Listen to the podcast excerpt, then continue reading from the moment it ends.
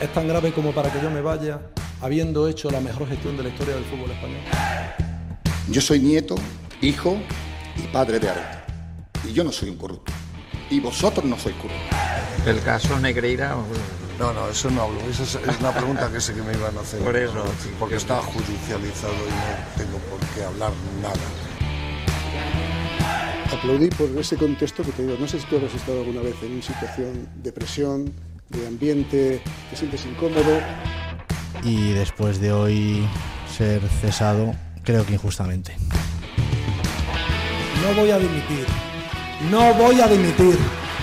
No voy a dimitir. No Capítulo 2 de este No voy a dimitir de Rafa Fernández. Cuenta atrás de cara a las elecciones. Hoy empezamos con dos cuestiones. ¿Cuándo van a ser las elecciones? Y luego, ¿qué candidatos van a ir apareciendo? ¿Y qué opciones tienen? Rafa Fernández, ¿qué tal? Buenas noches. Hola Gonzalo, ¿qué tal? Muy buenas noches. Eh, bueno, pues eh, estamos con un teatrillo que sigue, ya sabes, eh, aquí se presentan muchos escenarios. No nos vamos a aburrir, eso sí que se lo puedo garantizar a todos los oyentes. El primer partido que se está jugando es cuando van a ser, como dices, esas elecciones que están proyectadas para el 24 de mayo, pero claro, ya empiezan los retrasos. Ayer tenía que haber habido comisión delegada de la Federación Española de Fútbol para aprobar el reglamento electoral. Mm, las bases, para que todo el mundo lo entienda. Pues no se reunió. Iba a ser telemática, esa fue la excusa, que quieren que sea presencial y que va a ser el jueves que viene. La realidad, que están a tortas entre todas las territoriales. Ha habido alegaciones de los andaluces, de los canarios, del valenciano. Es decir, que tenemos una guerra abierta entre las propias territoriales y parece que aquí pues eh, la batalla solo acaba de empezar y quieren meter en el medio Gonzalo al Consejo Superior de Deportes. Ah. Le mandaron el 5 de febrero una carta al Consejo Superior de Deportes en la que eh, se les indicó que querían, eh, por un lado, pedir que se reduzcan los plazos para llegar a ese 24 de mayo, ok, eso está en la ley recogido, que se pide y te lo aprueban o no, perfecto, pero también se pedía que se mojara el Consejo o su director general en si Rocha puede convocar como presidente de la gestora las elecciones o realmente no puede según lo que indica la orden ministerial que acaba de entrar en vigor. La realidad es que todos me dicen que no puede, todos los juristas con los que he hablado. Entonces, ahora tienen un marrón tremendo, porque ¿qué hacen? ¿Cómo convocan las elecciones? Bueno, el marrón que tienen es tremendo. Un ridículo espantoso de la Federación Española de Fútbol que lleva siete meses de forma irregular con el consentimiento en su día de Víctor Francos, el que fue secretario de Estado, y con un despropósito absoluto cada día que pasa. Pero vamos a ver cómo termina todo esto, porque esta semana se avecinan muchas curvas. Gonzalo, con una comisión delegada, por cierto, en la que hay tres presidentes territoriales y luego resulta que van dos clubes de Canarias y de Cantabria. ¿Y sabes quiénes son sus representantes? ¿Quiénes? Los, presidentes de las territoriales también. Es decir, que esto es imposible, Gonzalo. Es un sistema totalmente perverso. Sí, porque para el que no sepa del tema, para ganar las elecciones hay que ganarse a las federaciones territoriales. Mejor dicho, a esos cortijos territoriales. Y hoy, Rafa, nos descubres, nos vas a descubrir cómo funciona en este caso la territorial de Melilla. Vamos a ir descubriendo poco a poco todos estos cortijos territoriales y es que, hombre, lo de la, Federación de Melilla es de traca. ¿eh? Su presidente se llama Diego Martínez, está imputado en la operación Soule.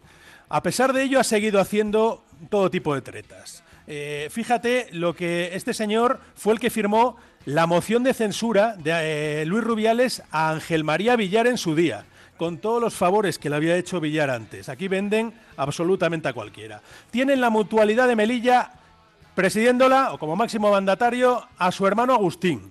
Como secretario general, a su hijo Diego, que también estaba, por cierto, imputado en la Soule y que al final ha conseguido salir de la causa. Su mujer fue asambleísta como presidenta del equipo de fútbol playa y Control una empresa familiar de limpieza que contrata casi en monopolio la federación para todas las desinfecciones de instalaciones, etcétera, como ocurrió, por ejemplo, en la pandemia. Ojo y ojo a esta información a la que ha accedido Onda Cero.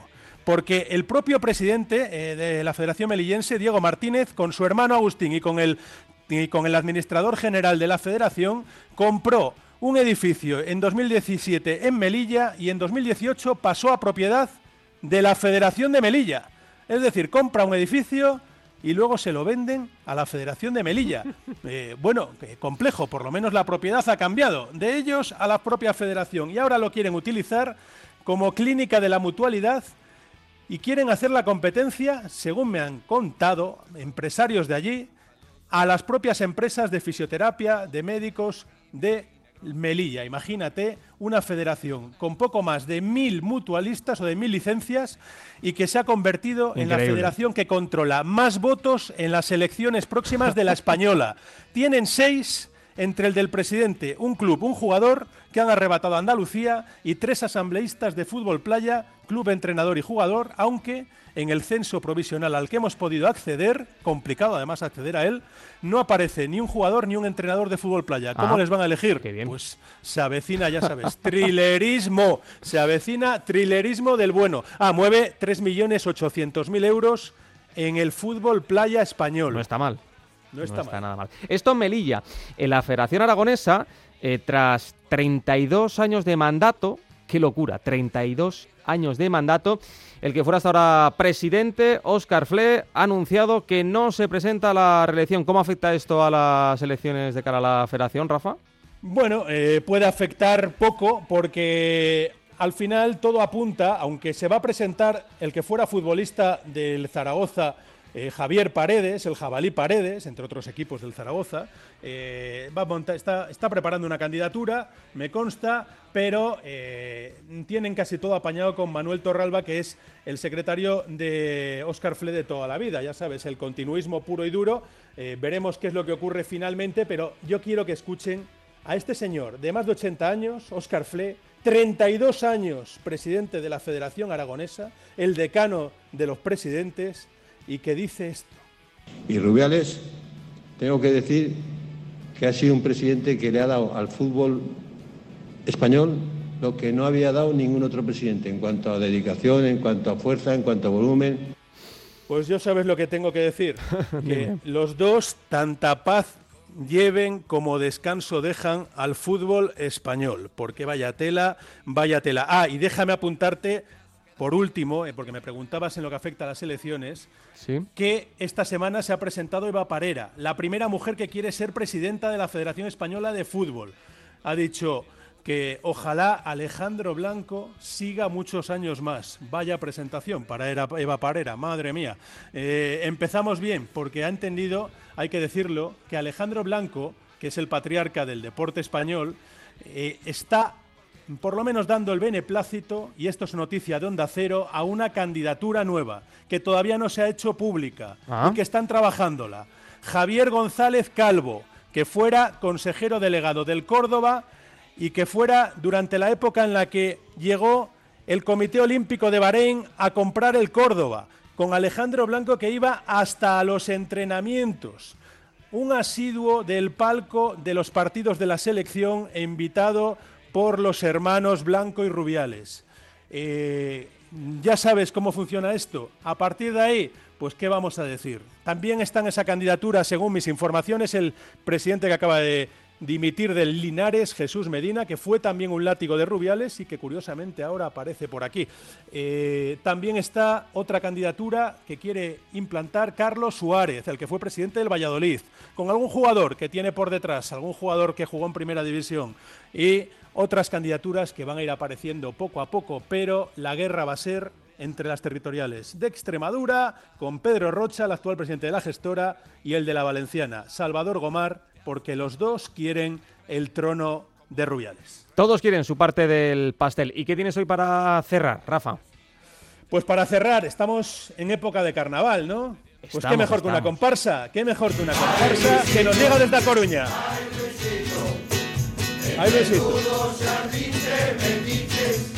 Por un piquito, por un piquito, yo no limito, yo no limito, que me encuentren en todos los sitios Pues así se cierra este capítulo 2 de No voy a dimitir con Rafa Fernández. Abrazo fuerte, Rafa, cuídate. Abrazo, que no vamos a dimitir. Chao, chao.